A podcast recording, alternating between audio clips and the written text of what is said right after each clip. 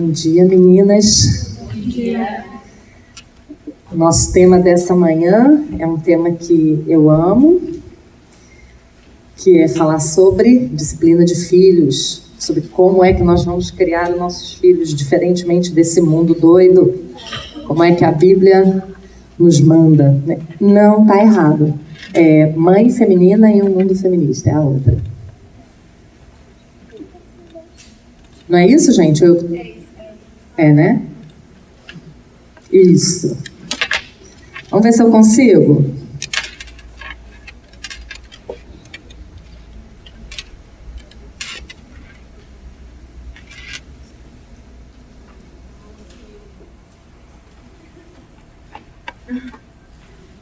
Não, deixa as meninas fazerem. Vamos lá. É, pode voltar. Pronto. Vamos falar um pouquinho sobre a questão da maternidade e, novamente, tudo aquilo que nós falarmos vai contra aquilo que o mundo diz, vai contra aquilo que o presente século fala sobre criação de filhos. Se você pensar no movimento feminista, por exemplo, uh, o movimento feminista é contra a maternidade desde o comecinho, né? Porque elas defendem o aborto, elas defendem uh, que a mulher ela tem direito de não continuar com aquela vida que já existe uh, e que ela também tem o direito de não é, começar aquela vida. Ela tem o direito de não ser mãe. E não é isso que a palavra de Deus fala. Né? A palavra de Deus ela vai instar conosco. Eu, eu preciso mudar isso aqui de lugar para eu poder ler. Deixa eu ver onde eu consigo. Onde eu consigo. Gente, eu sou uma velhinha, não enxergo.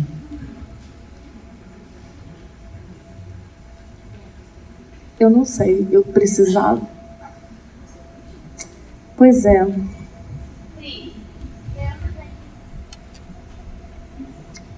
É porque o que está acontecendo? A luz está vindo dali, a sombra daqui está na metade do papel. Eu não enxergo. Vamos ver se mais para frente eu consigo.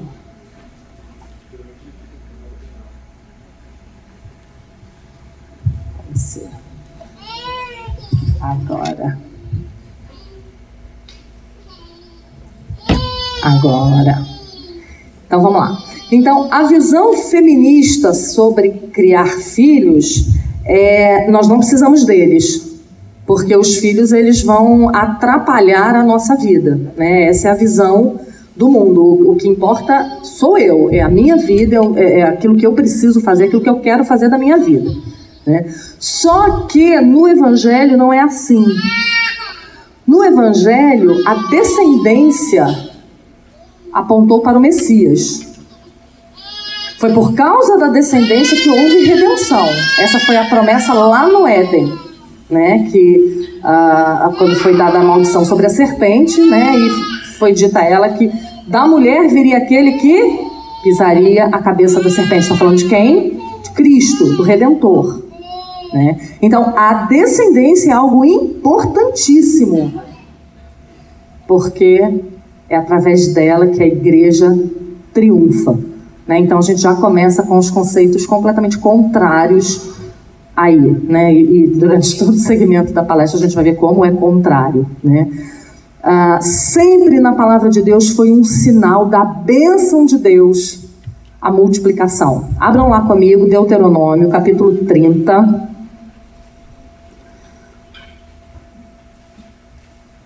Deuteronômio, vamos lá.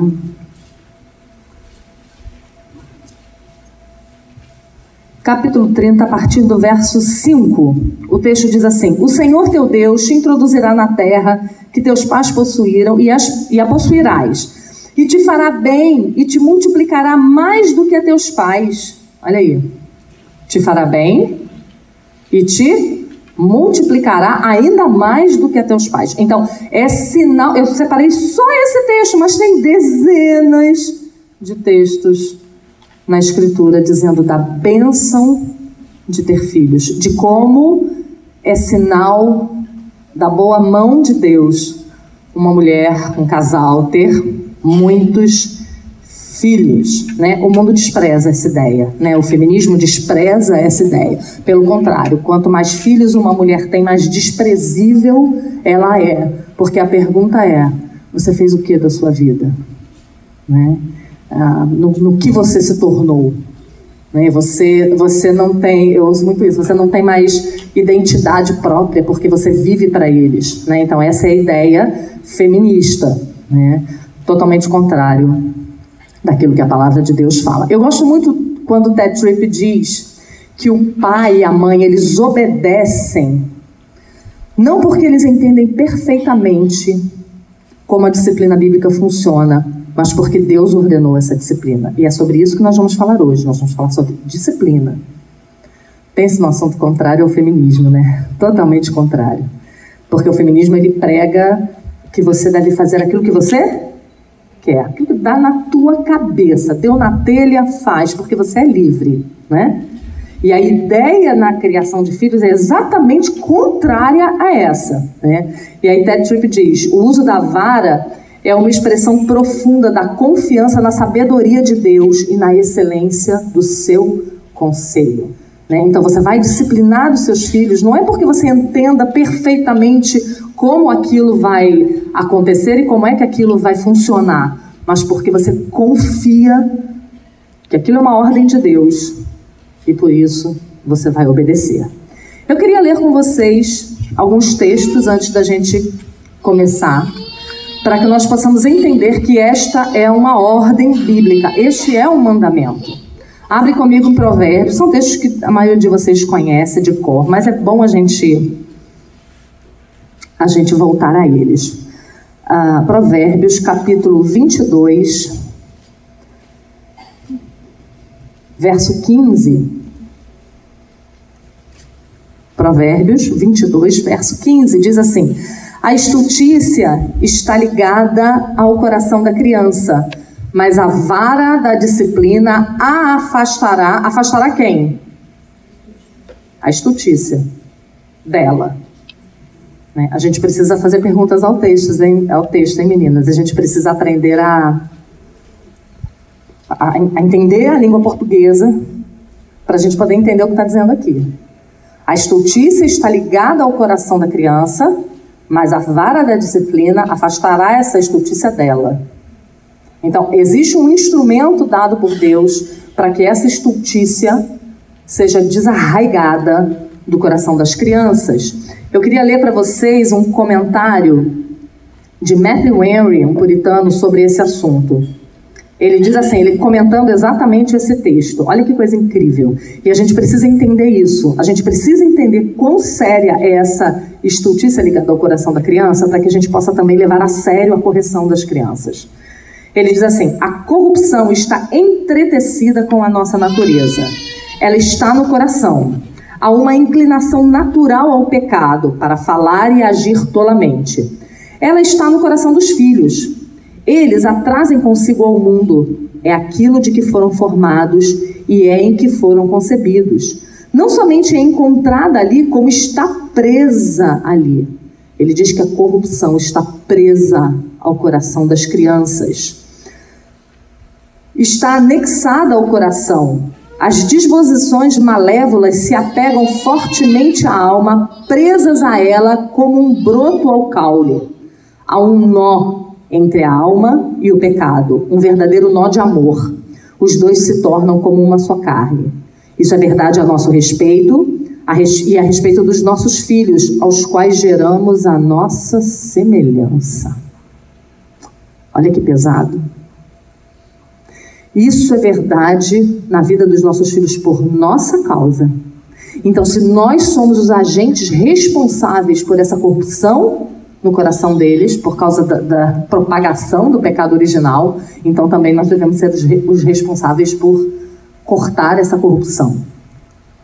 A correção é necessária para a cura dessa tolice. Ela não será, eliminada por meios gentis. Deve haver rigidez e severidade. E isso causará tristeza. Os filhos precisam ser corrigidos e mantidos sob disciplina por seus pais, e todos nós precisamos ser corrigidos pelo nosso Pai Celestial. E na correção, devemos golpear a tolice e beijar a vara. Então, falar sobre disciplina de filhos também é falar sobre a disciplina de Deus para conosco. Por isso que quando nós nos tornamos mães, nós precisamos levar muito mais a sério o evangelho do que nós jamais levamos na nossa vida. Porque nós não podemos dizer aos nossos filhos que se dobrem à disciplina para abandonar a estultícia, se eu não me dobro à disciplina do meu Pai Celestial e eu não abandono a minha estultícia. Eles vão ver isso em nós. Como é que nós reagimos quando nós somos disciplinadas por Deus? Com murmuração, com ira, quando Deus nos tira privilégios e nos tira confortos para nossa disciplina, para o nosso bem, a gente entende isso e a gente glorifica a Deus mesmo nessas situações, porque isso vai se refletir diretamente na criação dos nossos filhos. Porque a disciplina dos filhos é um espelho da disciplina de Deus com o seu povo. É um espelho. Ah, eu queria ler com vocês também Provérbios capítulo 13, verso 24. Abra aí, Provérbios 13, 24. O texto diz assim: O que retém a vara aborrece o seu filho, mas o que o ama, cedo disciplina. São dois ensinos que você não deve reter a vara e que você deve começar logo? Essa é uma pergunta que sempre me fazem. Quando uma criança precisa começar a ser disciplinada? E a resposta é: quando uma criança começa a te afrontar. Quando uma criança tem idade para pecar contra você e para impor a sua vontade a você, ela já tem idade para ser disciplinada. Né? Então, Geralmente isso acontece muito cedo. Geralmente isso acontece muito cedo. Uh, Matthew Henry diz sobre isso. Realmente odeiam seus filhos, ainda que pareçam gostar deles, os que não os mantêm sob uma rígida disciplina e com todos os métodos apropriados, incutindo neles o temor à transgressão. Eles abandonaram seus filhos ao seu pior inimigo, a mais perigosa doença, e por isso os odeiam. Matthew Henry está dizendo, baseado no texto de Provérbios 13, 24, que aqueles que odeiam seus filhos, né, que retiram a vara deles, fazem isso porque estão entregando-os à sua própria sorte. Estão entregando-os ao seu próprio coração, que é um inimigo mortal. Então, um pai que faz isso com o filho é porque não o ama. Hebreus vai dizer, Hebreus capítulo 12, Logo, se estáis sem disciplina, sois bastardos e não filhos. Falando sobre a disciplina de Deus com seu povo e dando o paralelo que é a disciplina de um pai com um filho. Por quê? Porque um filho bastardo, um filho ilegítimo, aquele pai não está nem aí para ele. Porque ele é ilegítimo. Mas o seu filho não. Ele quer que ande no caminho direito, no caminho correto. Então, o que retém a vara aborrece, essa palavra aborrece no original é odeia. É, me, é a mesma palavra uh, quando a palavra de Deus fala sobre Jacó e Esaú. Amou a Jacó, porém se aborreceu de Esaú. É a mesma palavra, odiou. Né? Então, isso é a verdade de Deus. Quando nós não trabalhamos pela alma do nosso filho, corrigindo, arrancando esse nó de amor que existe entre o, coração dele e a corrupção inata, nós estamos dizendo que nós odiamos o nosso filho. Vamos lá, Provérbios, capítulo 23. Provérbios, capítulo 23, versos de 12 a 14. É, esse texto aqui é muito bom para aquelas pessoas que gostam de é, minimizar né, a questão do uso da vara e dizer que vara é palavra, né? Vara é uma exortação. Na minha gente, uma coisa é uma coisa, outra coisa é outra coisa e as duas coisas andam juntas, né? Mas vara no original aqui é, é vara, é galho de árvore. É, é vara mesmo. É porrete. É mesmo. É mesmo. Essa é a ideia. Essa é a ideia. Aí o texto diz assim: aplica o coração ao ensino e, aos ouvi e os ouvidos à palavra do conhecimento. Ele começa com uma repreensão, presta atenção no que está sendo dito. Verso 13: Não retires da criança a disciplina. É igual o texto que a gente acabou de ler, né? O que aborrece o seu filho é aquele que retém a vara, né? E aqui novamente o texto sagrado está dizendo: não retires a disciplina, pois se a fustigares com a vara, então fustigar é uma palavra para a vara, né? Não tem nada de conotativo aí. Pois se a fustigares com a vara, não morrerá. Tu a fustigarás com a vara e livrarás a sua alma do inferno. Olha que coisa incrível.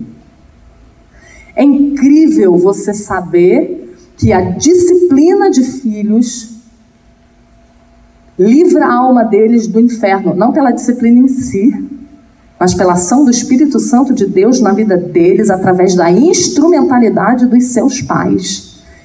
Que responsabilidade tremenda nós temos em nossas mãos. E ele está dando remédio aqui.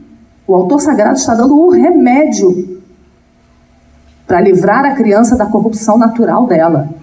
E esse remédio é a disciplina com vara.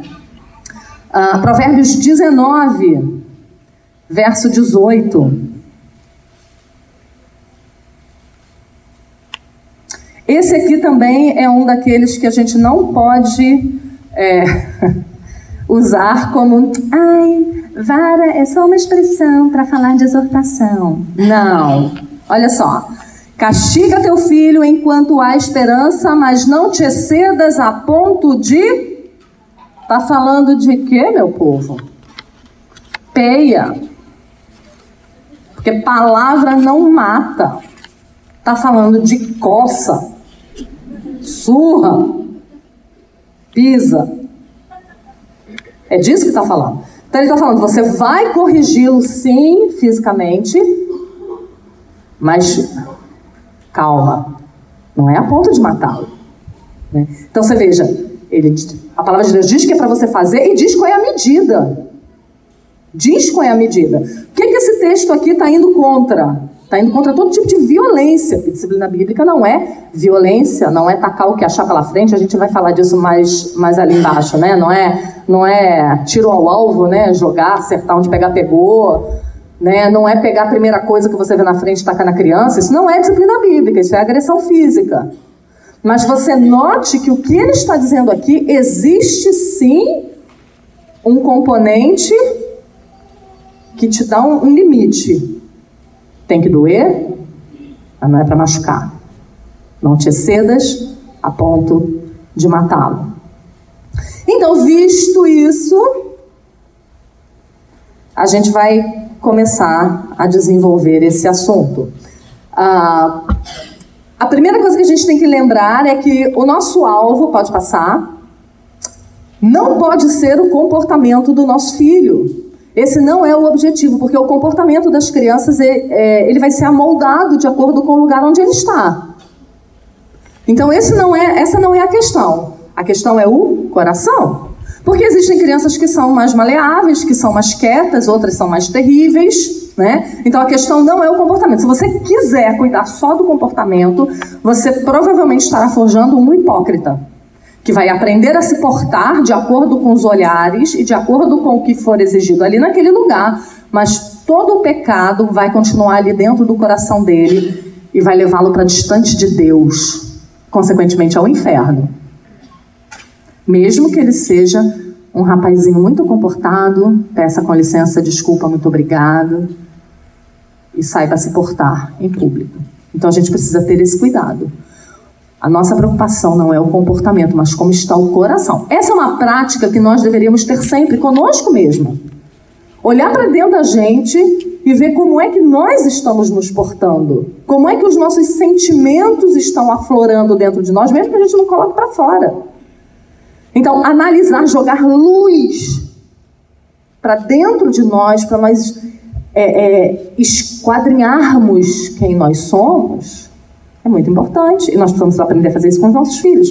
Eu me lembro do Joel Bick é, dando uma palestra, fazendo uma pregação uma vez, e ele dizendo que a santificação é mais ou menos como você dar uma faxina à noite, na penumbra. Né? Está tudo escuro, você começa a limpar a casa. Quando você termina de limpar a casa, você fala: Uau, ficou ótima. Quando o dia amanhece, é dia claro e o sol entra pela janela, você vai poder ver que tem muita coisa para limpar ainda. Por quê? Porque foi jogado luz naquele lugar. Isso precisa ser feito com a gente todos os dias pedirmos essa graça ao Senhor, que Ele ilumine os olhos da nossa alma, do nosso coração, para que a gente reconheça os nossos próprios pecados, para que nós possamos ajudar os nossos filhos a fazer a mesma coisa, porque se eu não tenho essa prática comigo, eu não vou ter com ele. Eu vou só olhar para ele e falar: ai, ufa, essa semana ele foi tão tranquilo, não me deu trabalho nenhum, não me tirou da minha zona de conforto. Né? Ele não me deu dor de cabeça essa semana. Mas a gente não olhou como foi o proceder dele. Ah, então, nós precisamos aprender a ensinar o evangelho de forma prática para os nossos filhos. lembra, a gente falou ontem sobre a questão do adultério, por exemplo? E o que, que Jesus falou sobre adultério? Lembra o que foi dito? Não adulterarás? Eu, porém, vos digo. Esse eu, porém, vos digo ali no Novo Testamento é Jesus ah, não dizendo o que foi dito no Velho Testamento, mas colocando mais peso, fazendo a coisa ficar mais séria. Então ele diz: eu, porém, vos digo: todo aquele que olhar para uma mulher com intenção impura já adulterou. Quer dizer, os fariseus ensinavam o quê? É só não adulterar. Se você não tiver relações sexuais ilícitas, está tudo bem, vencida essa etapa. E Jesus fala: não é bem assim, não. Você pode até não fazer exteriormente, mas se você fizer interiormente, você está sujeito à condenação e ao inferno do mesmo jeito. Né? A coisa é séria, gente. É por isso que a gente precisa de Cristo. É por isso que Deus se fez carne. Porque se você fosse capaz de passar toda a sua vida sem pecar, toda a sua vida, imagina que você nasceu, morreu com 50 anos e você nunca cometeu exteriormente nenhum pecado.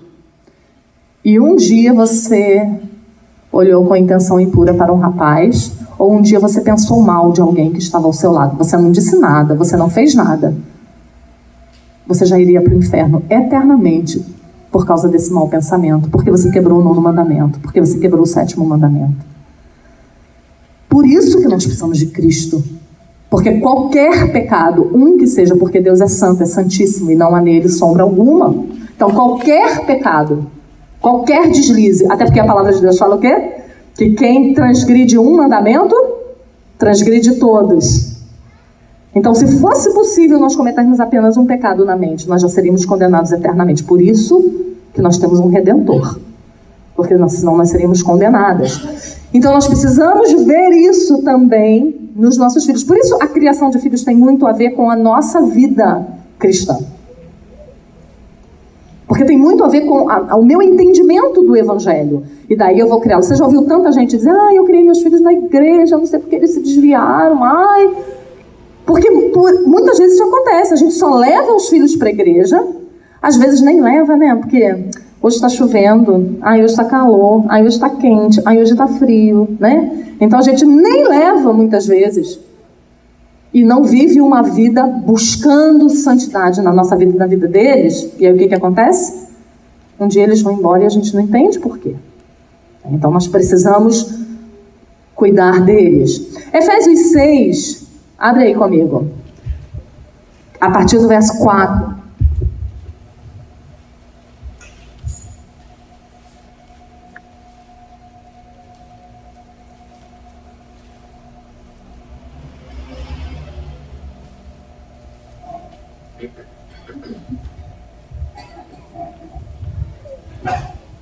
É um texto bem conhecido que diz assim: E vós, pais, não provoqueis vossos filhos a ira, mas criai-os na disciplina e admoestação do Senhor. Esse texto começou falando que os, os filhos teriam que obedecer e honrar pai e mãe, no verso 1. Né? Isso é uma coisa interessante da gente dizer. E ali, pai e mãe, está falando dos dois. Nesse verso 4, ele está falando especificamente para os homens. E vós, pais, no original, é homem. Até no inglês dá para ver essa diferença. Né? No português não dá para a gente perceber. Mas no inglês dá para ver. Então ele está falando aqui com os pais, com os homens. Por que, que ele está falando com os homens? Porque eles são os responsáveis pela disciplina dos seus filhos. E você é a sua auxiliadora, é a sua ajudadora. Né? Então ele diz: Não provoqueis os vossos filhos a ira. Esse verso é um verso lindo demais. Porque quando ele diz isso, que nós não devíamos provocá-los a ira, mas criá-los na disciplina e na demonstração do Senhor, é muito impressionante porque esse criai-os aí, a origem dessa palavra é como se fosse uma ama amamentando gentilmente uma criança. Então, esse criar que está sendo ordenado aqui é um criar gentil e dócil. É um criar de aconchego. É isso que essa palavra significa. E aí, é dessa forma, e o que mais? Na disciplina e na admoestação do Senhor. Essas duas palavras são palavras muito parecidas, mas com campo semântico diferente. Disciplina no original, o campo semântico mais forte dela é castigo físico mas também contém nela a ideia de exortação. E a demonstração é o contrário. Maior campo semântico é exortação, conversa, mas também contém o quesito disciplina. Então, criá-los na disciplina e na admoestação do Senhor é gentilmente, amavelmente, docemente corrigi-los com vara e ensiná-los o caminho que eles devem andar através das nossas palavras e atitudes. É isso que esse texto está dizendo. E João Calvino, ele comentando esse texto, ele nos dá duas advertências. Pode passar. Primeiro, não ser severo demais. É isso que criá-los na disciplina de demonstração do Senhor quer dizer. Nós não podemos ser severos demais. E ele diz assim: pode passar. Os pais são exortados a não irritar seus filhos com imoderada severidade Tal atitude excitaria o ódio e os levaria a lançar de sobre si o jugo paterno de uma vez, ou seja, a, a desistir. O tratamento bondoso conserva a reverência dos filhos para com seus pais e aumenta a prontidão e a alegria de sua obediência. Enquanto que uma severidade austera, rigorosa, severa e inclemente, cruel e impiedosa, suscita obstinação e destrói o respeito então, João Calvino nos adverte que esse nosso tratamento, é daí a palavra criaios, deve ser amável. Nós não podemos ser rudes com eles, nós não podemos ser agressivos com eles, nós não podemos ser reclamonas, aquela, mãe chata, aquela mãe que ninguém aguenta ficar perto. Nós precisamos ser amáveis, porque ser dócil com os nossos filhos ganha o coração deles, mesmo depois da vara. Então, quanto mais irritada você estiver, mais baixo você deve falar. Mais amáveis devem ser as suas palavras. É, eu estou vendo várias mulheres grávidas aqui e muitas mães de primeira viagem. Deixa eu te dizer uma coisinha. Você não tem noção do quanto esse bebezinho fofinho que está na sua barriga vai ter a capacidade de despertar a sua ira. Você não tem noção. Só sabe disso quem já é mãe. E quando a gente se depara pela primeira vez com essa ira contra eles, por mil motivos, a gente se dá de frente com o nosso pecado, com a nossa miséria e com a nossa dependência de Cristo. Por isso, a gente precisa se tratar para poder tratar eles. Se a gente não tem um coração tratado, a gente não pode exigir que o coração deles seja tratado. Se eu não tenho domínio próprio, se eu não tenho doçura no falar, se eu não sei dominar a minha língua, se eu sou uma menina de 5 anos num corpo de 30, né, mas uma menina mimada de 5 anos que bate pé por tudo, faz bico por tudo e chora por tudo, como é que eu vou querer exigir dos meus filhos que eles se submetam docilmente à minha autoridade? Se eu não sou submissa ao meu marido, como eu posso desejar que meus filhos sejam submissos a mim e a meu marido? Vocês entendem? Então é muito mais sério. Porque criar filhos dando uns tapinhas, né? É, dando uns petelecos, dando meia dúzia de grito, fazendo com que eles tenham medo da gente, é fácil. Mas você vai perder o coração do seu filho. Por isso que o texto de Efésios fala: criai-os. E esse criai-os se refere a amas de leite. Porque é o tratamento dócil, severo, firme, mas dócil, que vai ganhar o coração dos nossos filhos. Parece uma, uma contradição de termos, né? Ser, ser dócil e ser firme. Parece uma contradição de termos, mas não é. Sabe por que, que parece? Porque na nossa cabeça mundana, disciplina é ruim. Na nossa cabeça mundana, regras são ruins. Lei é ruim. Porque a gente aprendeu com esse mundo, com esse século, que a gente tem que fazer o que dá na nossa telha. E ser cerceado dos nossos desejos gera insatisfação. Então a gente precisa nos despir dos pensamentos do mundo e nos vestir dos pensamentos de Cristo. Por isso a gente precisa ler a Bíblia. A gente precisa ler bons livros o tempo todo.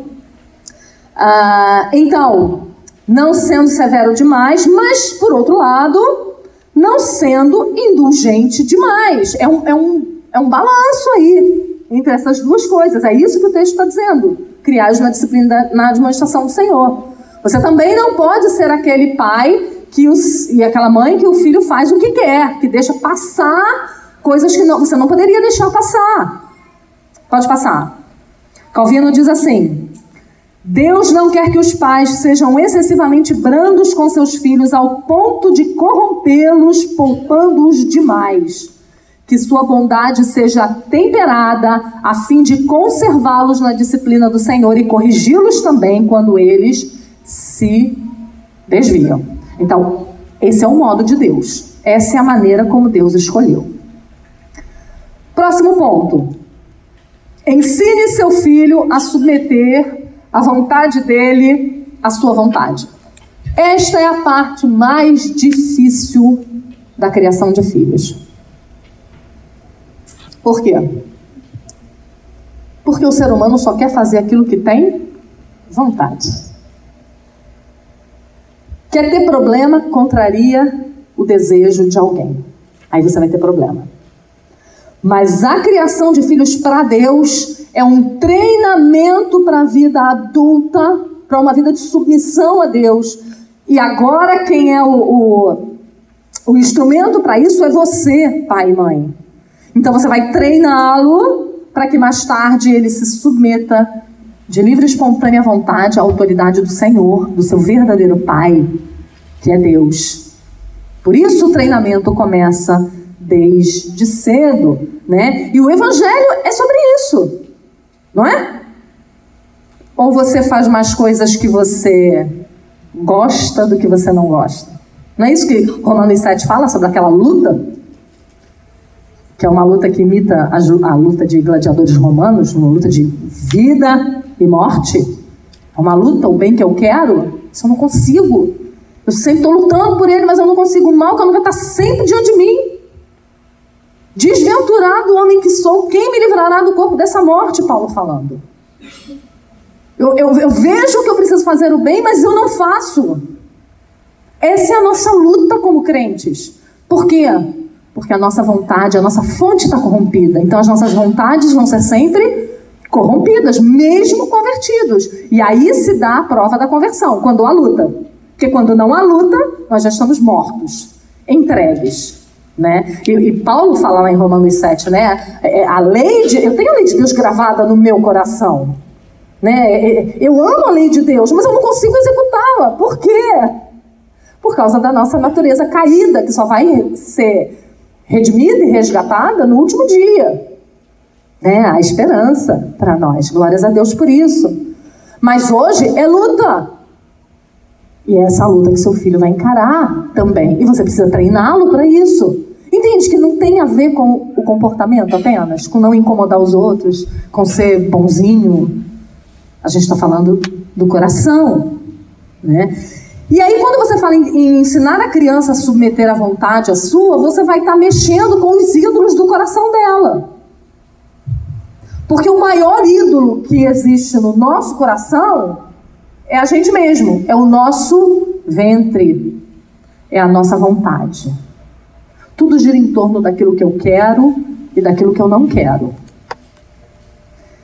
E quando a gente tenta destronar esse ídolo, e quando a gente aprende a viver de acordo com aquilo que Deus quer e não de acordo com aquilo que eu quero, eu aprendo a dizer não para mim mesma e eu aprendo a ficar satisfeita com isso.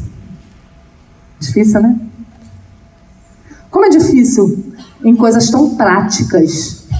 Como é difícil quando você diz para o seu marido: Eu queria pintar aquela parede da sala de azul. E ele diz: Bah, que coisa horrível!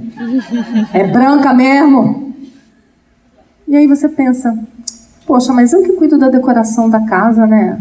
Pra que, que o homem tem que se meter nisso? Poxa vida, amor, vamos botar azul. Eu já tinha até comprado os quadrinhos para. Não, não, vai ser branca. Não dá uma ira. A primeira coisa que dá é uma ira.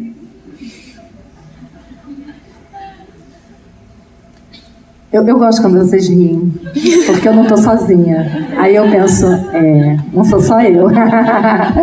Graças a Deus, me sinto um pouco melhor agora. Não sou só eu.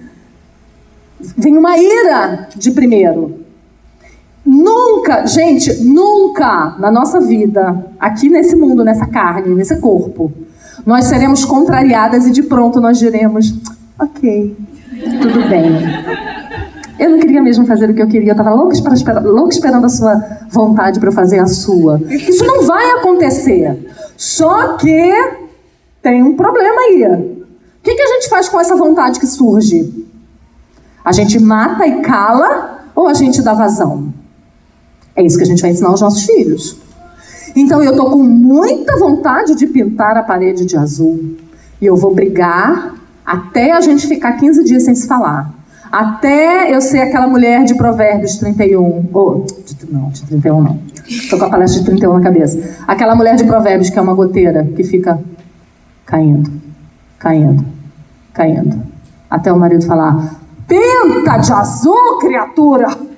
Pinta do jeito que você quiser, só não me enche mais as paciências. Né? Por quê? Porque nós só queremos fazer aquilo que a gente quer. Então a gente precisa começar a se treinar se você puder começar a fazer isso antes de ter filho, vai ser muito mais fácil. Porque quando você tem filho, você tem que treinar ele e se treinar, minha filha. Aí, querida, tu não faz mais nada da vida. A não ser brigar com você mesma e com ele. É uma luta. Então, se a gente puder começar a fazer isso antes, por isso que os filhos que são ensinados assim desde cedo, é mais fácil para eles na vida adulta, porque eles já estão treinados a dominar as suas vontades. Isso é domínio próprio. Por que, que a gente tem problema com sexualidade, com excesso de comida, Todo, todo tipo de excesso, com excesso de bebida. Por que a gente tem problema com isso? Porque a gente não é acostumado a se dominar. Porque a gente, o, o nosso ventre pede e a gente atende, atende. A gente não está acostumado a dizer não. Experimenta dizer não para um menino de um ano e meio. Quando ele pega um chocolate, ele vai morder. E você diz não, você vai almoçar. Você despertou um monstro do Lago Ness. Ali ele vai se levantar contra você. E muitos pais vão dizer: tá, tá, tá, tá, tá, come, come e me deixa em paz. Então você está dificultando a vida da criança. Porque ela vai precisar travar essas lutas ao longo da vida, em questões pequenas e depois em questões muito grandes. E se ela não está acostumada a travar essa luta, vai ser mais difícil para ela. Ah, tem um livro chamado Os Conflitos no Lar e as Escolhas do Pacificador, que diz assim: um ídolo é qualquer desejo que se torna uma exigência consumidora que domina o nosso coração. É algo que pensamos que precisamos para sermos felizes, realizados ou seguros. Então, qualquer coisa que é uma exigência consumidora que a gente precisa ter de qualquer maneira, é um ídolo na nossa vida. Por quê? Porque se eu preciso ter de qualquer maneira, eu vou passar por cima de limites para obter aquilo que eu quero. E você vai ensinar isso ao seu filho. Então, eu quero muito ir jantar fora hoje, porque hoje é sábado e eu já passei a semana inteira na cozinha. E o seu marido diz para você, querida, esse mês não dá. A gente está apertado. Vocês estão ali no carro, saindo da igreja indo para casa. E aí você pensa, lá vou eu para a cozinha, sete e meia da noite de sábado. Não estou acreditando nisso. Os meninos estão ali, assistindo a conversa. E aí você fala, mas amor, porque a gente tem tática, né? A gente começa bem mansinha, bem fofinha, né? E depois a gente vai, vai mudando de tática, né? Pra ver se consegue o que a gente quer. Ai, amor, mas eu tô tão cansada. Ai, foi uma semana tão dura. Ai, eu tava sonhando com aquela panqueca, da, não sei da onde. E aí ele vai dizer para você, querida, não dá. A gente tá sem dinheiro. Ah, mas tu também, né? Não valoriza a mulher que você tem. Fulana, fulana e fulana cozinham duas vezes por semana, eles comem fora todo dia. É, querida, eu sei. Mas não vai dar, não. Aí você já faz bico, aí você já cobra coisas dele, aí você já começa uma briga. Vocês entendem? São coisas tão bobas, coisas tão simples, que a gente é incapaz, incapaz, de na primeira vez que ele disser, não, querido, esse mês não dá, de vir aquele sentimento de frustração e a gente engolir o sentimento de frustração. Lembrar, eu não sou dona do mundo, eu não sou a rainha da Inglaterra, eu, eu posso ir para a cozinha hoje e responder: tudo bem, querido. Mês que vem, quando der, você me avisa. Isso é uma luta, tu vai levar a vida inteira para isso, gata, a vida inteira, para conseguir dar uma resposta dela. Eu ainda estou tentando. Eu tenho um plano, até os 70 anos eu tenho uma cota para bater. Estou tentando. É difícil, porque eu só quero o que eu quero. O que eu quero é o melhor. E eu não quero ceder. Mas essa é a lição mais importante que eu preciso aprender. Porque o Evangelho é sobre isso. Negar a si mesmo, tomar a sua cruz. Os mandamentos do Senhor, todos eles não vão contra a tua natureza. Todos eles vão contra a tua natureza. Quem é que é ofendido e quer perdoar? Quem é que leva um tapa na cara? Ai, delícia, já levei um tapa dar na outra. Não é! Não é natural! É ódio que vem. E aí você vai se contar. É guerra! É guerra, nós vamos viver essa guerra toda a nossa vida. Não é natural, a santidade não é natural para nós. Nós precisamos lutar, guerrear por ela e só conseguimos com o auxílio do Espírito Santo de Deus. Nem lutando e guerreando até a última força a gente consegue, mas a gente precisa lutar. Mas quem vai nos dar essa vitória é o Espírito Santo de Deus. Né? Então nós precisamos ensinar isso aos nossos filhos, né? Precisamos ensiná-los que a obediência é uma submissão voluntária a outra pessoa. Isso é que é submissão. É você entender que você tem uma vontade, que aquela pessoa quer outra coisa, mas aquela pessoa é autoridade sobre você, então você vai negar o seu desejo e voluntariamente vai se submeter a ela. Uh, Matthew Henry diz assim: os pais não somente tem autoridade, mas a ordem de Deus de corrigir seus filhos quando for necessário. E ele ordenou que os filhos aceitassem bem essa correção. Olha aí. Estamos aí num relacionamento de obrigações com Deus. Deus tem exigências para nós. Qual é a exigência para nós? Nós temos a ordem de corrigir os nossos filhos. Isso não é uma opção. Isso não é um estilo de vida que você opta ou não. E isso também vai bem, bem ao encontro de tudo que o mundo fala, né? De encontro com tudo que o mundo fala. Porque eu só quero fazer aquilo que está me trazendo prazer e aquilo que vai fazer de mim uma pessoa mais feliz. E a palavra de Deus fala: não, isso vai te fazer feliz, mas isso atenta contra a santidade de Deus. Para. Então, esse é um treinamento que nós precisamos ter. O pai não deve subestimar a dificuldade de sua tarefa, pois ele luta contra uma perversidade inata e obstinada, diz Bruce Walt, que é um comentarista do Velho Testamento. Eu vou ler de novo? Então você que está grávida, lembra, tem um alien aí dentro. tem um monstro. E esse monstro, se ele não for cuidado, ele vai se desenvolver em toda a sua potencialidade para o mal. É uma coisa que o presbítero lá da nossa igreja sempre fala. Para o bem, a gente tem um, um, limite, né? A gente faz o bem, faz o bem, faz o bem. Chega um ponto que a gente já fez bem demais. Agora, para o mal, não há limite. O mal é assim, ó.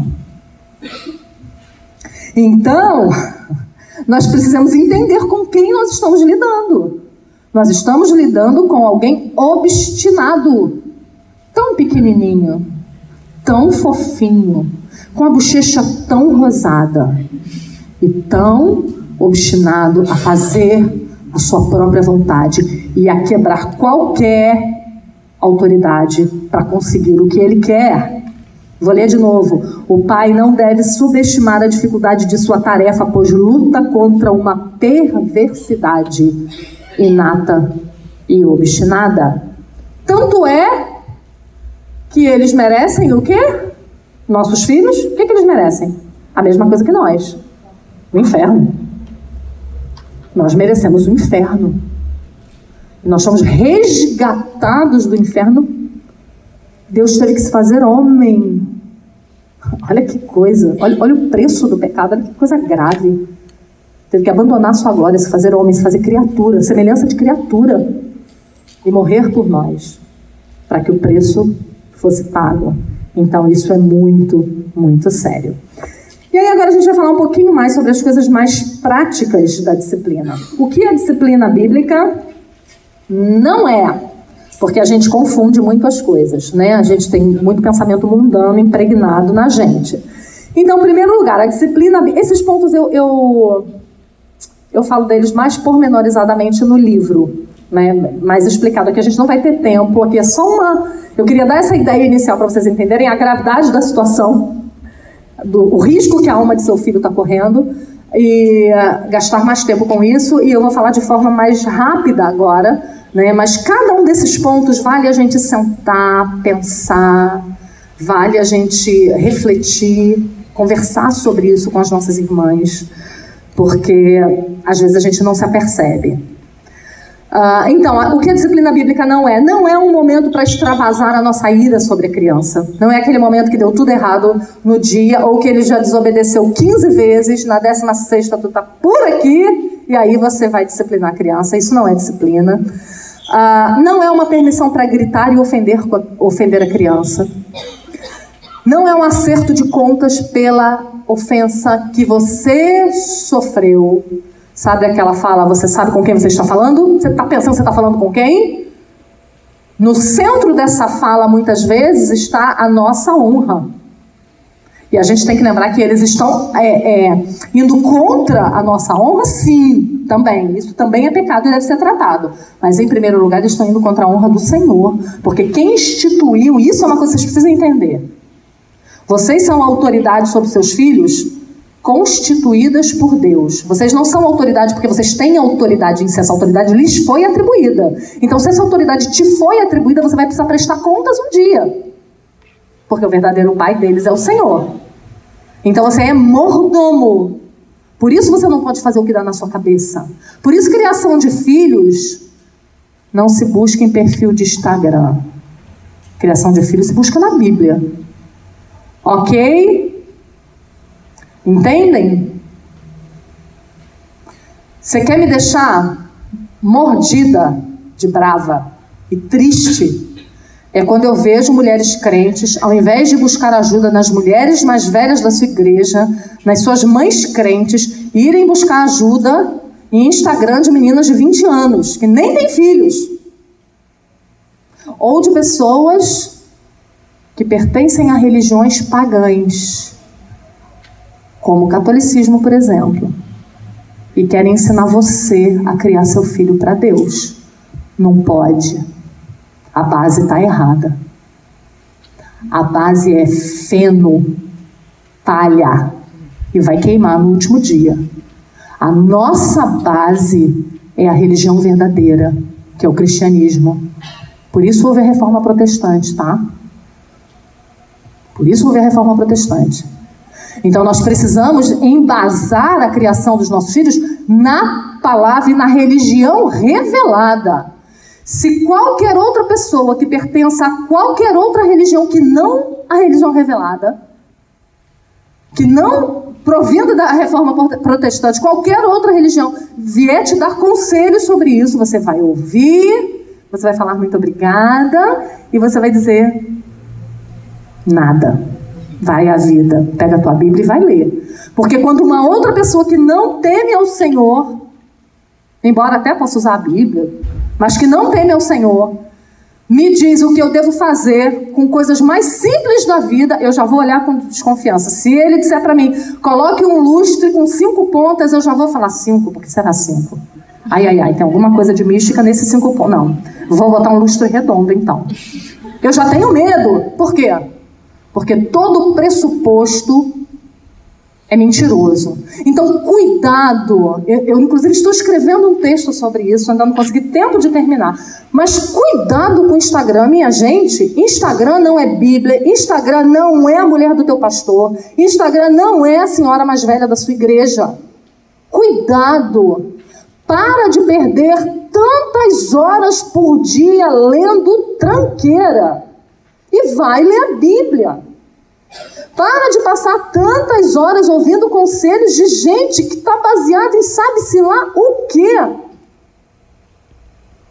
E vai ler um puritano sobre criação de filhos, sobre vida cristã. Aí depois fala que não tem tempo para ler, né? Ai, não tem tempo para ler. Pega aquele aplicativozinho que diz quantas horas você passa no celular, dá uma olhadinha e me diz quantos livros você teria lido em um mês. Mas o pior não é o gasto de tempo errado. O pior é que a gente está jogando expectativas e ensinamentos que não são ensinamentos verdadeiros. Cuidado! Cuidado! Para de comprar curso na internet de como respirar, porque hoje tem curso até de como respirar, né? Você tem que aprender a respirar, porque ninguém sabe respirar. Então, vou te vender um curso sobre como aprender a respirar. Curso de como pentear o cabelo.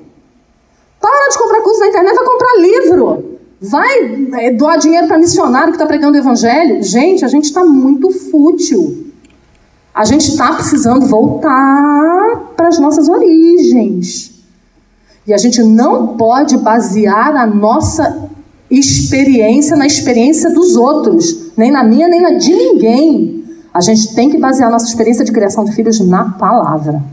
Então, qualquer coisa que estiver sendo falada tem que ser sempre avaliada pelo crivo da palavra de Deus.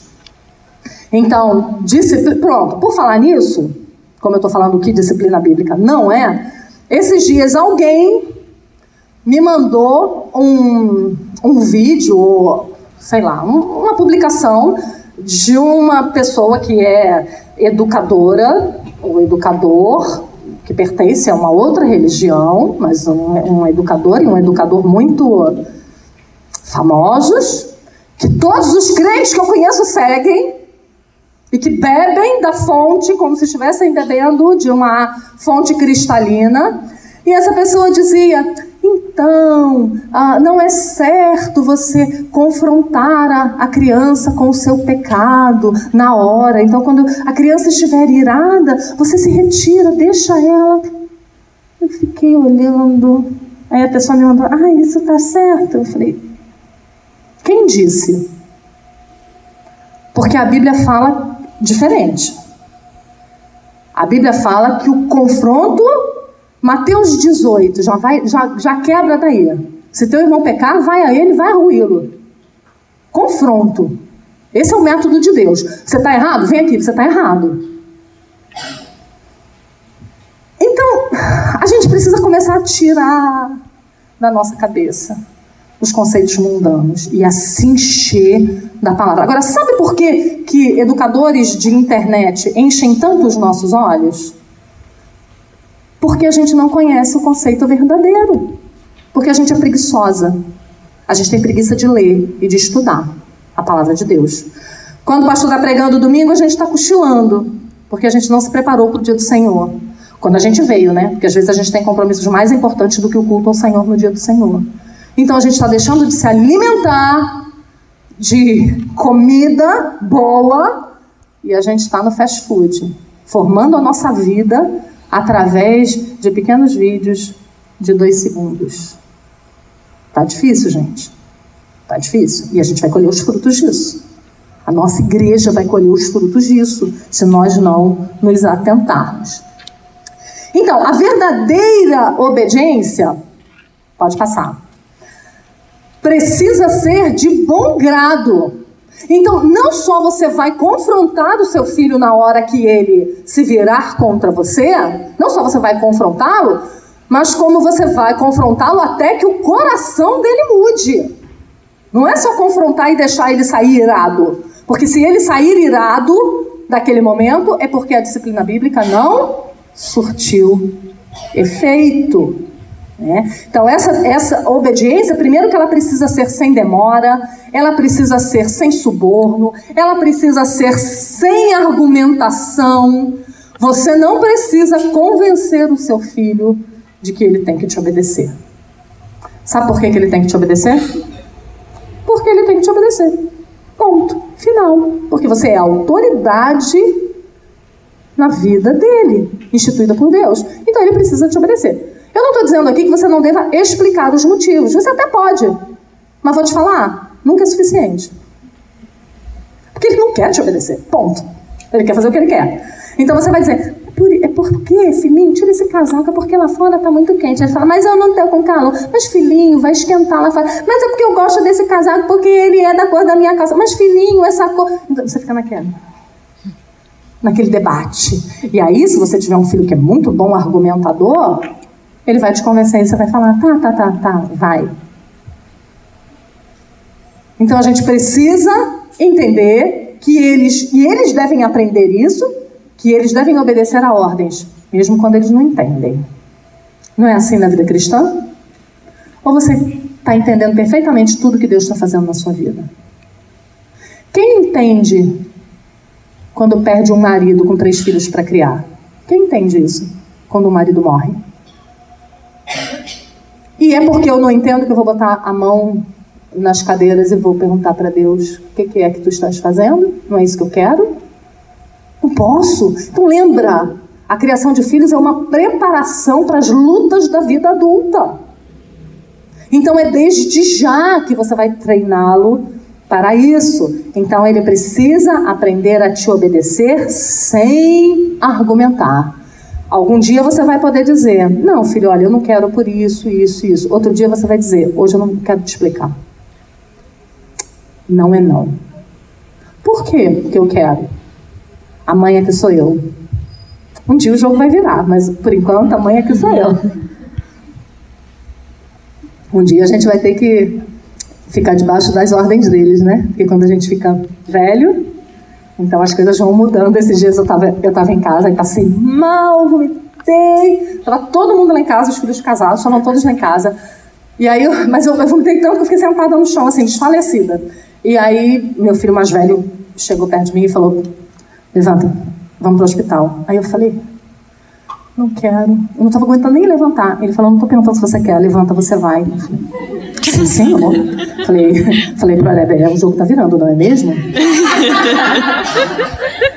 Já estão começando a andar no banco de trás do carro e eles tomando a direção. Esse é o ritmo da vida, né? E feliz é aquela velhinha que entende isso, que não se revolta contra isso.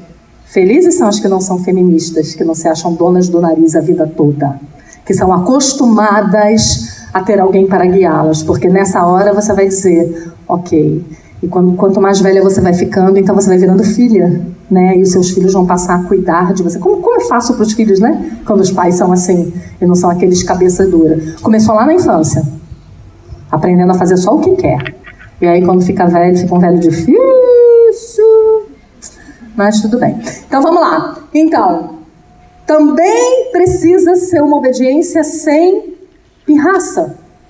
Porque quando o seu filho faz o que você quer, note, a disciplina bíblica não é para que o seu filho faça o que você quer.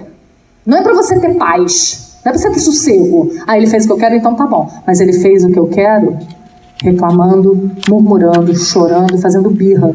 o objetivo não foi alcançado, porque a gente está tentando alcançar o coração deles. Então isso é muito importante. Então nós precisamos aprender a cuidar do coração deles. Pode passar. Não, é esse mesmo. A correção não termina enquanto o coração não se dobra. Se o coração não se dobrou, a disciplina não terminou. Você precisa continuar ali conversando com essa criança. Matthew Henry diz assim: as aflições corretamente suportadas, embora possam ser o resultado do desagrado de Deus, são mesmo assim provas do seu amor paternal pelo seu povo e do seu cuidado por ele. Não é assim? Quando estamos passando por, pela desaprovação de Deus, quando estamos passando pela correção de Deus, quando Deus está nos disciplinando, o que, que Hebreus fala? Deus vos trata como filhos. Ele só está te disciplinando porque você é filho, porque se você fosse bastardo, você estaria sendo deixado de lado, vivendo e engordando no seu pecado até o juízo para receber condenação.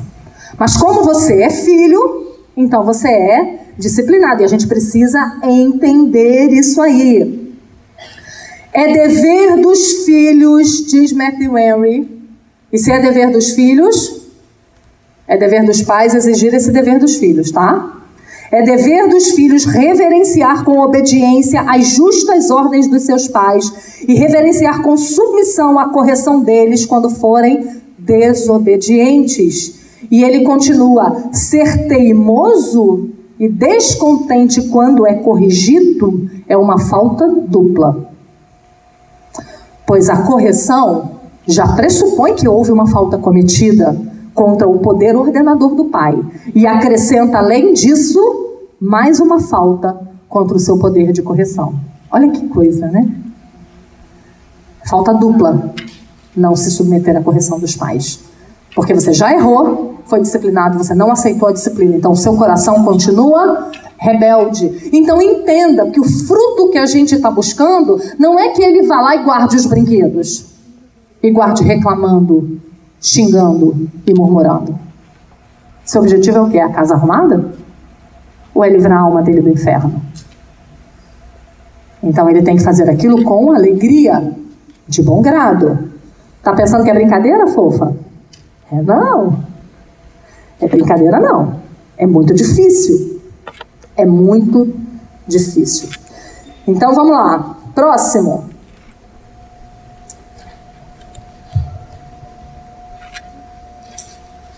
Como é então que nós devemos usar a vara, agora falando de forma mais prática nesses últimos minutos?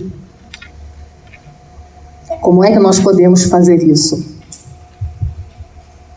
Como é que nós podemos ah, mostrar a ele que ele está errado? Antes de dizer, de entrar propriamente no uso da vara, eu queria dizer que às vezes eu converso com algumas mães que dizem assim para mim: uh, eu, eu corrijo meu filho com vara, mas não está funcionando, não está dando certo. Então eu queria dizer duas coisas. Primeiro, não queira comer a maçã quando você acabou de plantar a árvore. Vai demorar para essa árvore crescer e dar fruto, e para o fruto ser bom. Tá? Então, muitas vezes a gente quer resultados imediatos. Às vezes eu pego mães que vêm conversar comigo. Ai, meu filho tem dois anos e meio, já disciplino ele desde sempre, mas ele está tão difícil, eu estou fazendo algo muito errado. Eu falei, provavelmente não. Para você começar a colher frutos disso, querida, vai demorar mesmo. Tenha paciência. É muita corrupção no coração para você, com duas ou três correções, ou com um aninho só de correção você conseguir alguma coisa. E outra coisa, eles crescem na estultícia. Você conseguiu vencer aquela etapa ali da criança, ela já vai e descobre outro pecado ao qual ela se apega. E aí agora você vai lutar contra aquele pecado. E aí você vence aquele pecado. Existe uma progressão também. Então, não é brincadeira. Por isso que o povo quer ter cachorro e gato. E não quer ter filho. Porque cachorro e gato é mole, você não tem que tratar a alma dele. Agora, com filho, o negócio é, é sério. Sabe qual é o nosso problema? Nosso problema é que a gente não leva em consideração a doutrina da depravação total do homem. A gente não entende o que é depravação total do homem. A gente acha que a depravação total do homem é um, foi um escorregãozinho, uma quedinha. A gente não entende que afeta todas as nossas faculdades, todo e qualquer canto da nossa alma e do nosso coração está afetado pela queda. A gente não entende isso. Por isso a gente reputa os nossos filhos como bons. Ah, minha, minha filha é fácil de lidar, né? Porque tem aqueles filhos que são sonsos, né? Não tem filho fácil de lidar, tem filho sonso. E tem filho rebelde. E eu vou te falar, os rebeldes são mais fáceis. Porque você está vendo. E os sonsos, a gente acha que eles são bons filhos. E eles estão ali, ó. Tudo no coração. Lembra de uma historinha que eu sempre conto? Um pai que é, o filho ficou em pé no banco da igreja. Ele disse: Senta, menino. E o menino não sentou. E ele diz de novo: Senta, senão você vai apanhar. Aí o menino senta e olha para ele e diz: Por fora eu estou sentado, mas por dentro eu estou em pé. É isso. É isso. Ele até faz o que você quer, mas aqui, ó, ele tá louco para se livrar do jugo paterno para poder fazer o que ele quer. Isso não é disciplina. Não é isso que a disciplina tem que gerar. Por isso é tão importante olhar para o coração dele. Por isso é tão importante você conhecer seu filho. Por isso você precisa de tempo com ele. Eu tenho uma amiga muito querida que tinha uma carreira muito brilhante, muito brilhante e sempre lutou para ter filhos, e quando conseguiu ter filhos, ela não podia ainda sair do trabalho. E durante sete anos, a filha dela ficou numa creche, durante todo o dia. Por fim, ela conseguiu se organizar, se encheu de coragem. E eu estou escrevendo um livro sobre isso, viu? Sobre as mulheres que largam a carreira e voltam para casa. Eu estou escrevendo. Orem por mim quando vocês se lembrarem, porque está sendo muito difícil arrumar tempo para fazer isso, para pesquisar, muito difícil. Mas ela veio para casa e na, na, primeira semana que ela estava em casa, ela ligou para mim e ela disse: Simone, eu não conheço a minha filha. Eu estou desesperada quando eu vejo as atitudes dela, porque eu pegava ela à noite, final de semana sempre corrido, com igreja, sábado era o dia de fazer mercado. Eu não tinha tempo de olhar para ela, de olhar para o coração dela. Ela quer a aceitação dos homens, ela luta por aceitação dos homens, ela mente de forma muito dissimulada. Eu não conseguia ver isso. Então, não caiam no conto das artistas globais que dizem: eu passo 20 minutinhos com meu filho de qualidade por dia. Mentira! Para ter qualidade, você precisa de quantidade, você precisa conhecer profundamente seu filho. E quando é que você vai conhecer profundamente seu filho? No dia a dia. Nos pequenos eventos do dia. É nesse momento que você vai conhecer, que o coração dele vai ser revelado. É nesse momento. Se você não está ali, você não está vendo, você não vai cuidar. Aquele pecado vai ser calado, alimentado, engordado durante toda a vida. Depois, para ele largar esse pecado lá na vida adulta, vai ser uma dificuldade. Então, para criar filhos para Deus, para cultivar um coração piedoso no coração dos nossos filhos, nós precisamos de tempo. E eu não estou falando só para as que largam os filhos na creche e vão trabalhar fora, não. Eu estou falando para aquelas também que ficam em casa e não ligam para isso ou que trabalham de casa e dizem: Não, eu trabalho em casa, mas você só está ali de corpo presente. A sua alma, seus afetos, seus pensamentos estão lá fora. Ou para aquelas que estão em casa, mas vêm Netflix a tarde toda. Ou passa a tarde toda na academia. Ou vão bater papo na casa da vizinha a tarde toda. Vocês estão percebendo que essa é uma luta de vida ou morte com os nossos filhos? Vocês estão percebendo que isso custa tempo muito tempo. Demanda tempo. Para isso, a gente precisa enxugar a nossa vida. A gente precisa aprender a dizer não para muita coisa. A gente precisa lembrar que a gente está numa batalha que dura poucos anos. Logo ela vai se encerrar, logo você vai entregar seu filho ao casamento. E essa batalha terá sido encerrada. Você terá outras, mas essa terá sido encerrada. Então você precisa correr contra o tempo, porque cada ano que você perde é fundamental para a formação do cristão que o seu filho vai ser no futuro. Cada ano que você perde. Então, corre. Dedique-se a isso. Porque vale a pena. Porque é através da descendência santa e criada aos pés do Senhor que a igreja de Cristo se mantém de pé nesse mundo. Essa é a importância. Nós não estamos falando aqui de você e da sua família, da sua felicidade futura e do bem-estar dos seus filhos, para que quando seus filhos estejam criados, você cruze os braços e olhe, puxa, eu fiz um bom trabalho, né? São todos bem-sucedidos, cidadãos do bem. Não é disso que se trata a criação de filhos.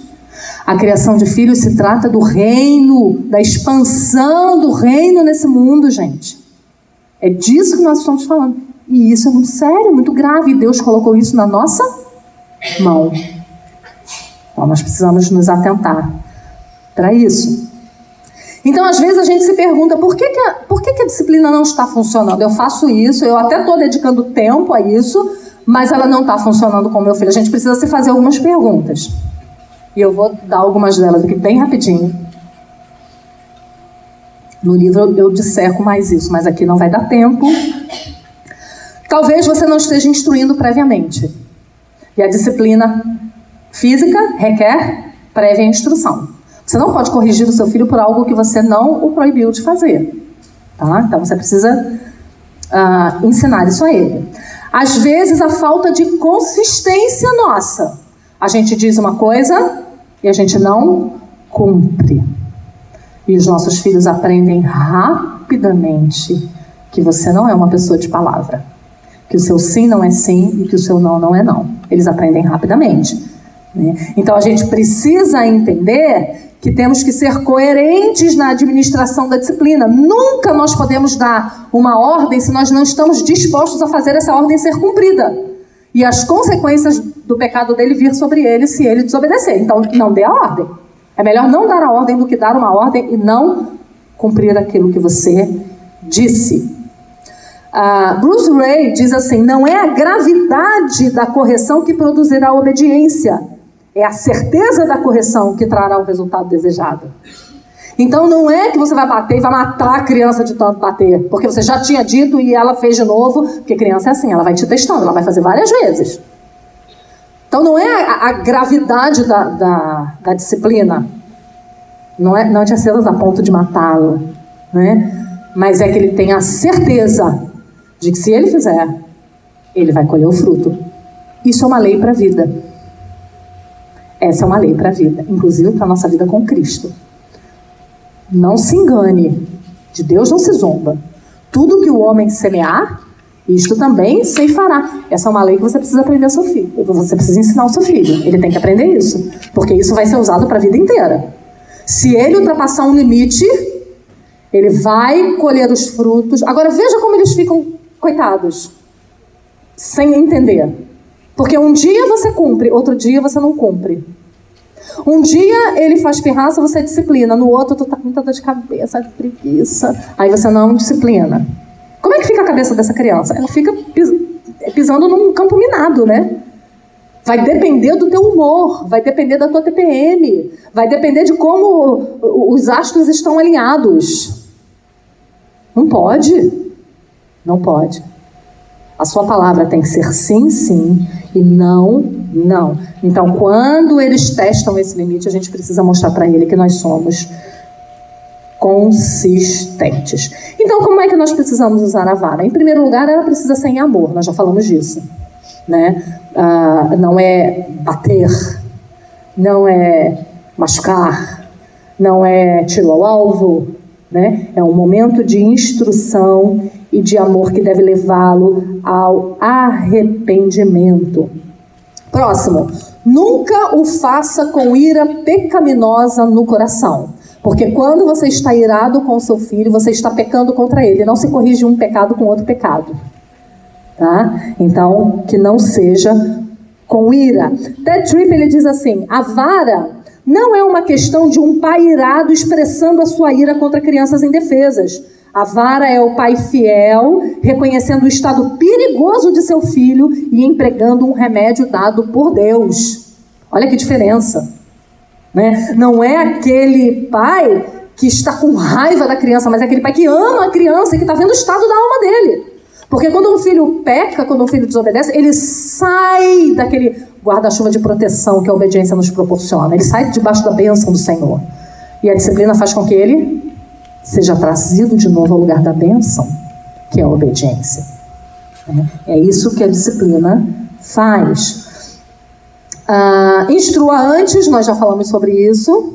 Né? Converse com ele, faça isso recorrentemente, olha nos olhos dele, explique o que a lei de Deus diz sobre aquilo. Use sempre a palavra de Deus. Se você pegar o livro de Provérbios, o tempo todo o pai está advertindo ao filho: Filho meu, ouve a sabedoria, ouve os conselhos do teu pai, ouve a lei de Deus o tempo todo. Então você também precisa apelar ao seu filho, mostrar a ele que a sua autoridade está baseada na palavra.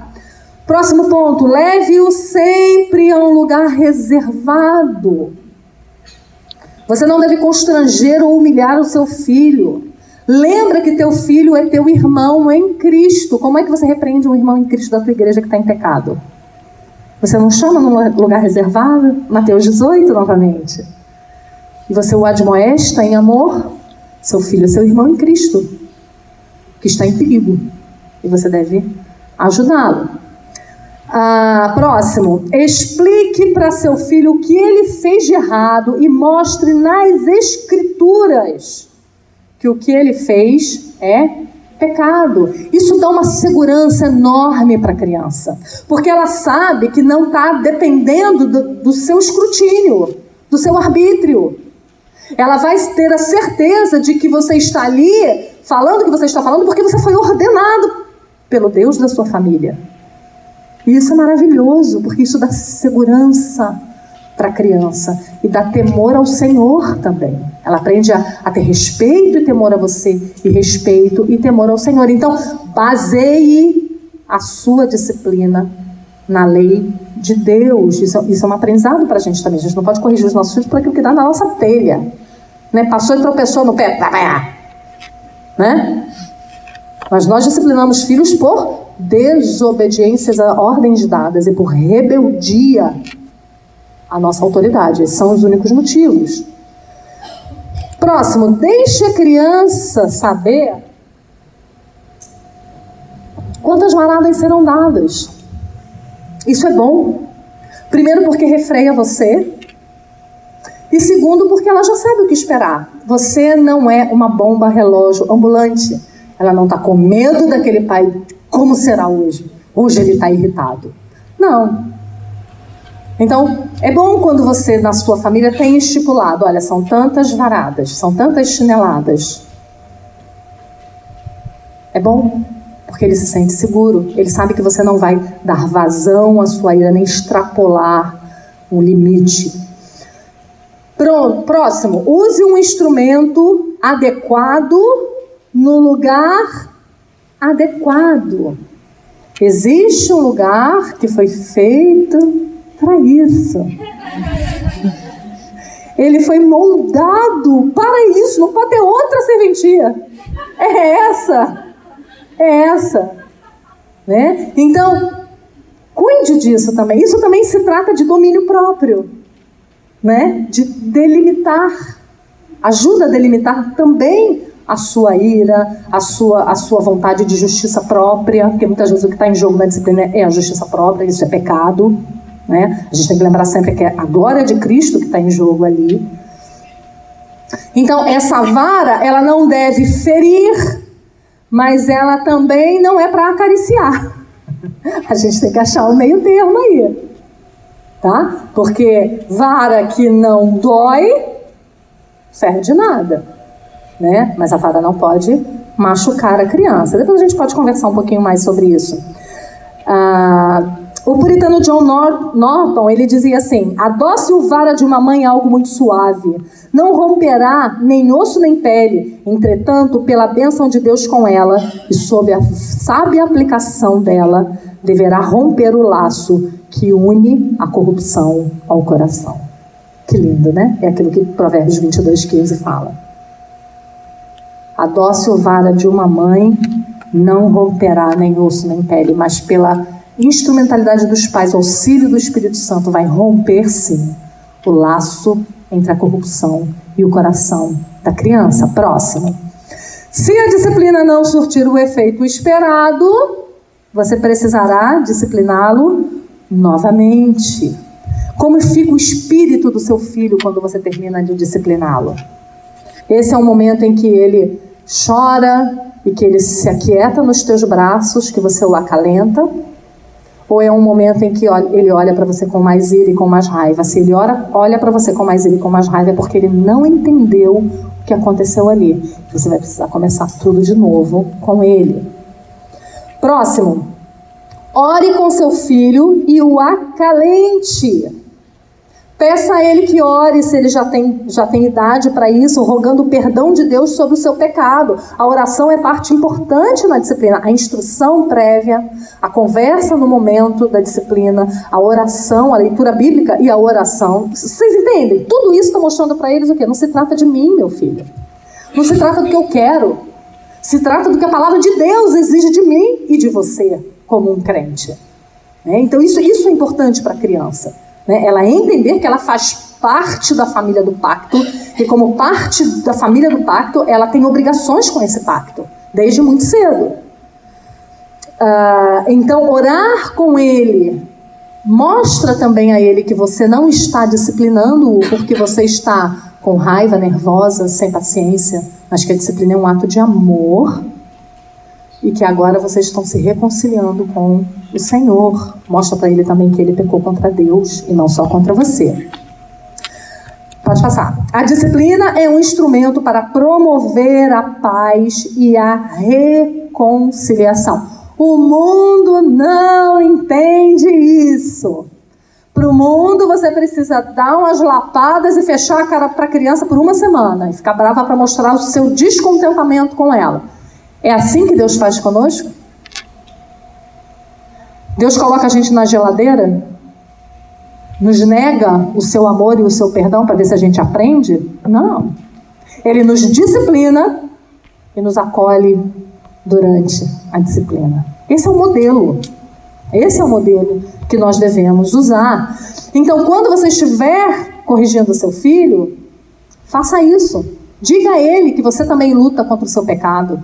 Diga a ele que você também tem dificuldade, você entende que ele tem dificuldade de obedecer ou de, ou, de controlar o temperamento irado dele, porque você também tem. Se coloque como irmão em Cristo dele e diga a ele o quanto ele precisa de Cristo. Então, o momento após a vara também é um momento de conversa, de abrir coração, de chorar junto, de acalentar, de abraçar, de beijar, de consolar né, de dizer para o seu filho: olha, nós somos dois pecadores no mesmo barco.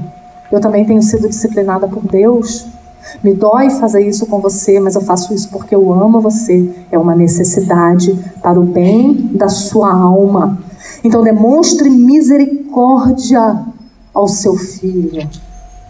Aquela misericórdia que só um pecador redimido entende, porque também foi recebido pelo Pai. Esse é o momento para isso, é um momento de instaurar a paz novamente, que a desobediência ou a rebeldia tirou. Né? No momento da disciplina, repreenda-o com amor e assegure a ele redenção. Isso é muito importante. Enquanto você estiver disciplinando seu filho, você deve fazer como foi feito na primeira maldição, que foi lá no Éden. Deus chama a serpente e diz o quê?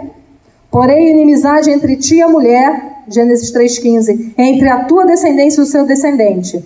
Este te ferirá a cabeça e tu lhe ferirás o calcanhar. Nessa maldição da serpente, o que, que Deus já, já segurou para Adão e Eva antes de lançar a maldição para eles?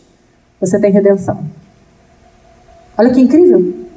Enquanto Deus lança a primeira maldição, nessa maldição, embutida na maldição da serpente, está a redenção do homem. Então, diga isso ao seu filho. Não deixe que ele fique excessivamente triste por causa do seu pecado, porque o objetivo da disciplina é essa: tirar o peso da tristeza do pecado, dar-lhe a paga, dar-lhe a consequência, mas não afastá-lo da comunhão. Dizer que há um pai que o recebe. E você é o espelho desse pai. Então, aqueles pais, eu conheço pais que não disciplinam e dizem para o filho: Eu estou muito magoado com você, não fale comigo. Não é esse o modelo de Deus Pai. O modelo de Deus Pai, ele aplica a disciplina e diz: Eu apliquei porque eu te amo, venha cá, deixa eu te ensinar novamente o caminho por onde você deve andar. Deixa eu te dizer novamente como é que as coisas são. Este é o modelo. Então lembre-se sempre de assegurar redenção. Também foi o que fez quem? Natan com Davi. Lembra quando Davi peca com Batseba, manda matar Urias, e aí ele é confrontado pelo profeta Natan?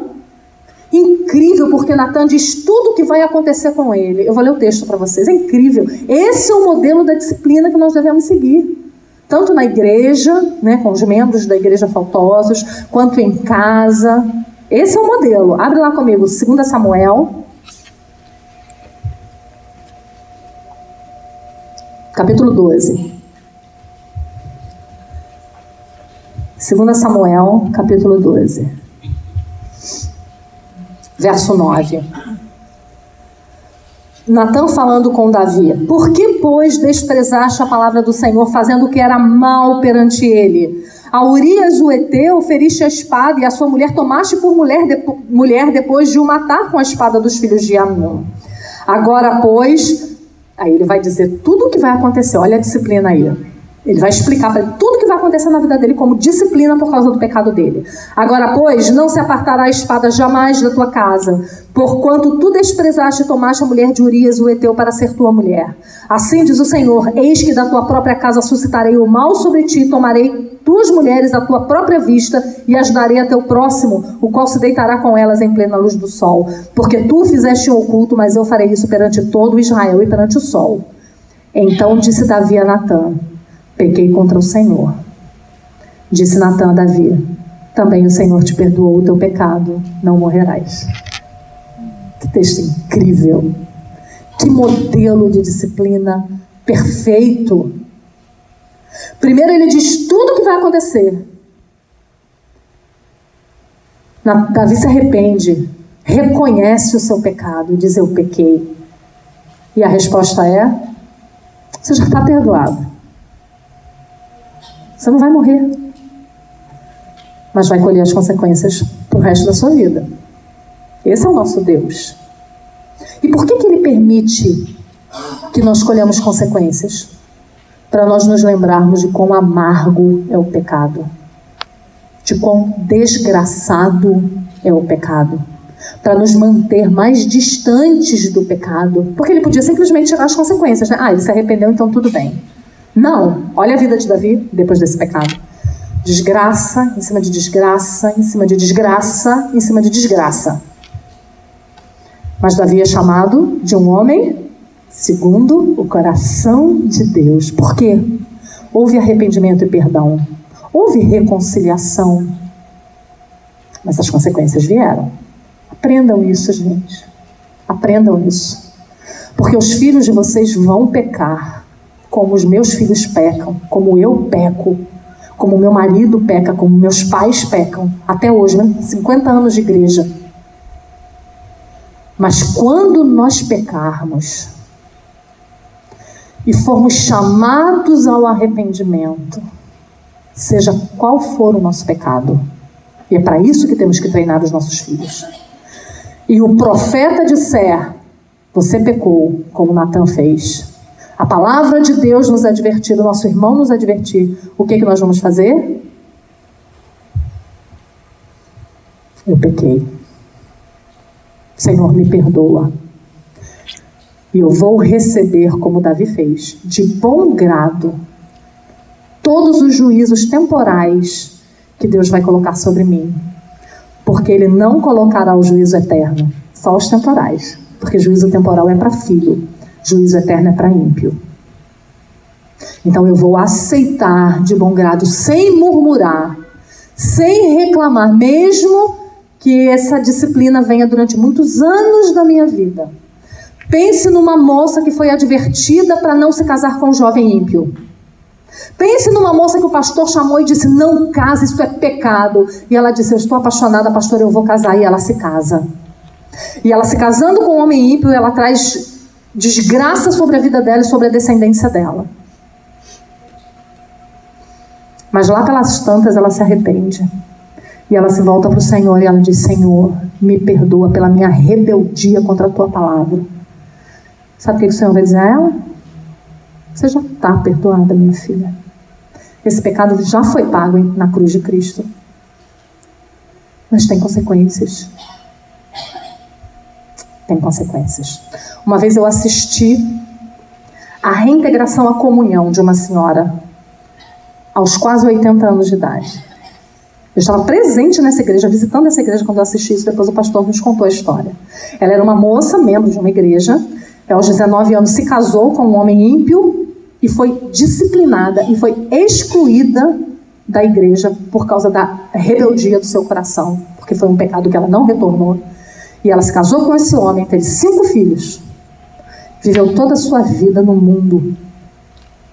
Seu marido morreu e ela se converteu, se arrependeu voltou para uma igreja e disse: Eu preciso ser admitida ao corpo de Cristo novamente. Eu, eu, eu passei todos esses anos distante do Senhor. Eu não andei nos caminhos do Senhor. E eu estava lá nesse dia, veio que privilégio. E essa senhorinha foi lá na frente, foi readmitida ao corpo de Cristo, à igreja de Deus nesse mundo. E ela só chorava e pedia oração, porque toda a descendência dela estava perdida. Ela tinha cinco filhos, cinco noras e dezenas de netos ímpios que não amavam o Senhor. Você entende? O Evangelho ele não é uma varinha mágica que você vai andar conforme os caminhos do seu coração, vai fazer o que você quer a vida toda e a hora que você se converteu, de repente tudo vai se transformar. Muitas vezes o Senhor tem misericórdia, mas Ele tem misericórdia porque Ele é excessivamente bondoso. Mas o natural é que nós colhamos as duras consequências. É como uma moça que ultrapassa os limites do sexo e engravida do seu namorado. Ela vai se arrepender, ela vai chorar, ela vai ser perdoada, mas aquele filho continua lá.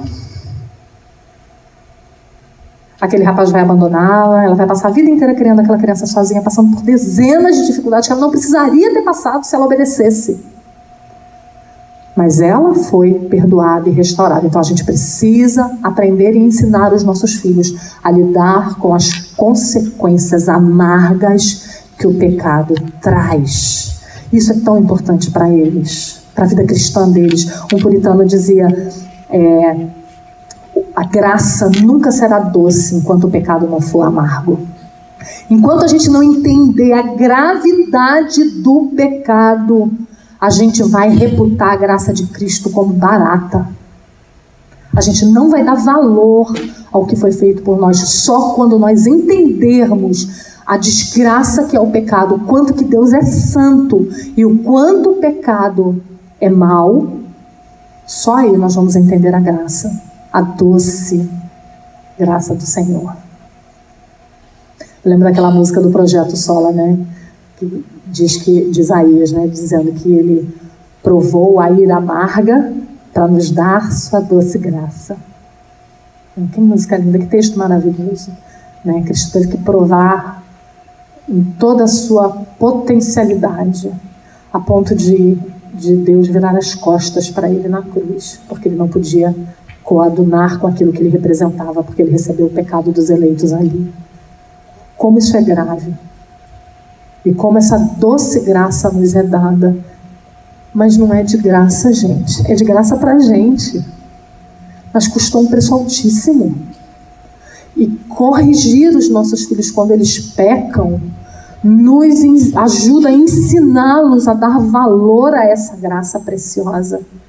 Nos ajuda a ensiná-los que o pecado tem consequências terríveis eles não vão, quando forem adultos, lidar levianamente com o pecado, mas quando pecarem, eles vão entender a gravidade, vão se submeter à dura mão de Deus sobre eles com alegria. E eu queria terminar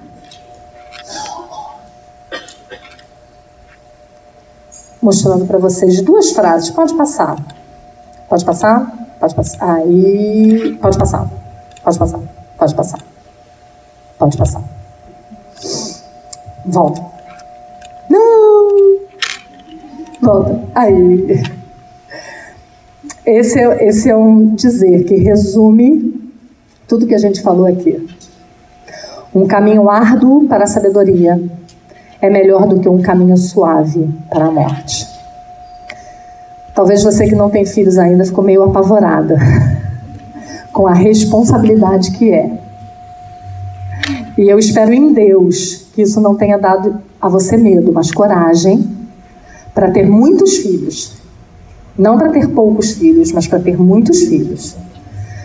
E, e, eu, e eu desejo que tudo que eu falei aqui, tudo que a palavra de Deus fala sobre esse assunto, tenha criado em você uma responsabilidade muito grande de livrar o seu filho da morte eterna através da instrumentalidade sua. Eu sempre gosto de usar uma frase do Joe que diz: Lute pela alma de seu filho como se a salvação dele dependesse de você. Não depende. Não depende, depende da graça. Mas Deus usa instrumentos para que essa graça chegue ao coração do homem. Então você deve ser hábil, você deve ser, deve ter presteza em ser esse instrumento na vida de seu filho.